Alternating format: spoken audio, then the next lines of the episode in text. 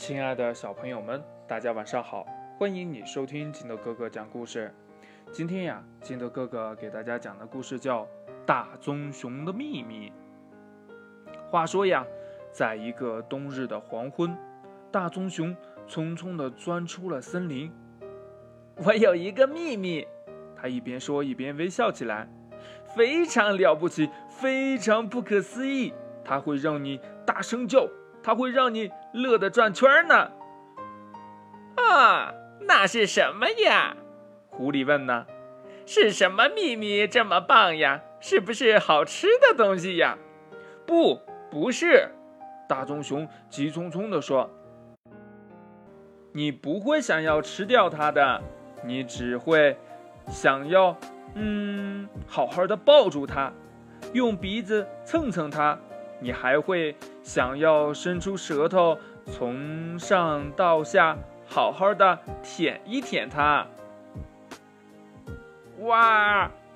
浣熊在一棵大树后面咂起了嘴巴，那是不是一个大冰棍儿呀？呃，到底是不是呀？大冰棍儿，大冰棍儿。棕熊回答呀：“我看呀，是你的脑子笨。”谁会抱着冰棍用鼻子蹭呀？我的秘密，嗯，可不是冰冷冷的。不过呀，你会想要包裹着它，让它感觉到你的温暖，还会想要一直守护着它，就像守护着你最大的宝藏。那，那那会是什么东西呢？松鼠问呢。告诉我们吧，好棕熊，那会不会是呃一大堆的硬壳果儿？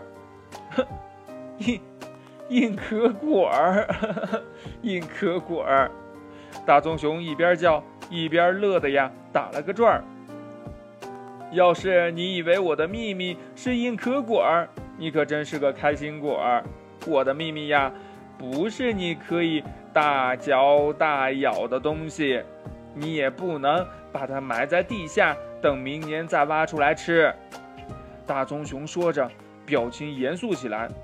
不过，你会想要把它好好的藏起来，不让那些坏家伙发现它，也不让他们有任何机会把它从你的身边偷走。你瞧着吧，他说着，瞥了一眼狐狸。我绝不会让这样的事情发生的。呀呀呀！猫头鹰叫着：“呃，这真是一个不错的谜语呀。请问你的秘密会飞吗？”“不，不会。”大棕熊说：“呀，我的秘密不会飞。可是呀，我会把它高高的抛向天空，在它往下掉的时候呀，我会用结实的胳膊接住它，不让它离开我。”那。那个秘密是不是很小很小呀？小老鼠问呢。嗯，小的可以藏在你的怀里。嗯，哦，我当然会把它藏在我的怀里。大棕熊说呀。也许你担心我会把它捂坏了，不过呀，我每天都要把它拿出来，因为我要好好的看着它，一直看着看着，不然。我真的不敢相信，我能这样幸运的拥有它。你的秘密还真了不起，小鹿摇晃着脑袋说：“我真想知道这是个什么样的秘密。”嗯，它不只是了不起，大熊说呀，它是绝无仅有的，它是妙不可言的，它是一种魔法，它是一个奇迹。夜幕渐渐降临，动物们也渐渐感到倦了，不想再去猜大棕熊的那个秘密到底是什么了。哎，大棕熊呀，只是在吹牛罢了。狐狸哼了一声：“我就不相信他有什么秘密，就算有呀，也不会是什么了不起的秘密的。”我同意。猫头鹰说：“呀，你瞧瞧，又是叫又是跳的，都只不过是在虚张声势。我就对那个秘密不感兴趣，又不能吃，还要去舔，又不能飞，还要去抛，还要把它藏在怀里。哎，这种秘密听上去，呃，就不是那么美妙。其他的动物们也赞同呀。可当他们回头去找大棕熊的时候，却发现它已经消失在了冬夜的雾气里。日子一天天过去，冰雪封住了大地，大棕熊呀，在山洞里缩成了一团，有时候很冷，有时候很饿。它经历了风雪、冰雹、黑暗和一切危险的关头，可只要想到那个秘密。大棕熊就会变得坚强起来。他耐心地等啊等啊，一直等到整个冬天悄悄过去。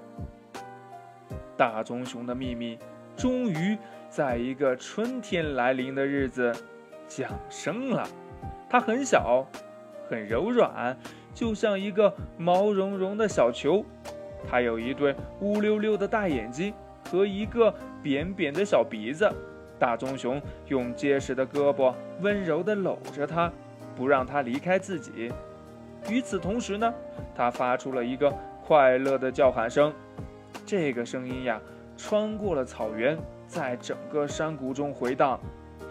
狐狸呀、松鼠呀、浣熊呀、猫头鹰呀、小鹿呀、小老鼠呀，听到声音都赶紧来看看到底发生了什么事儿。到了这个时候呀。那些小动物们不得不承认，大棕熊的秘密确实非常非常的了不起。那故事已经讲完了，亲爱的小朋友们，你知道大棕熊的秘密到底是什么吗？快把你想到的。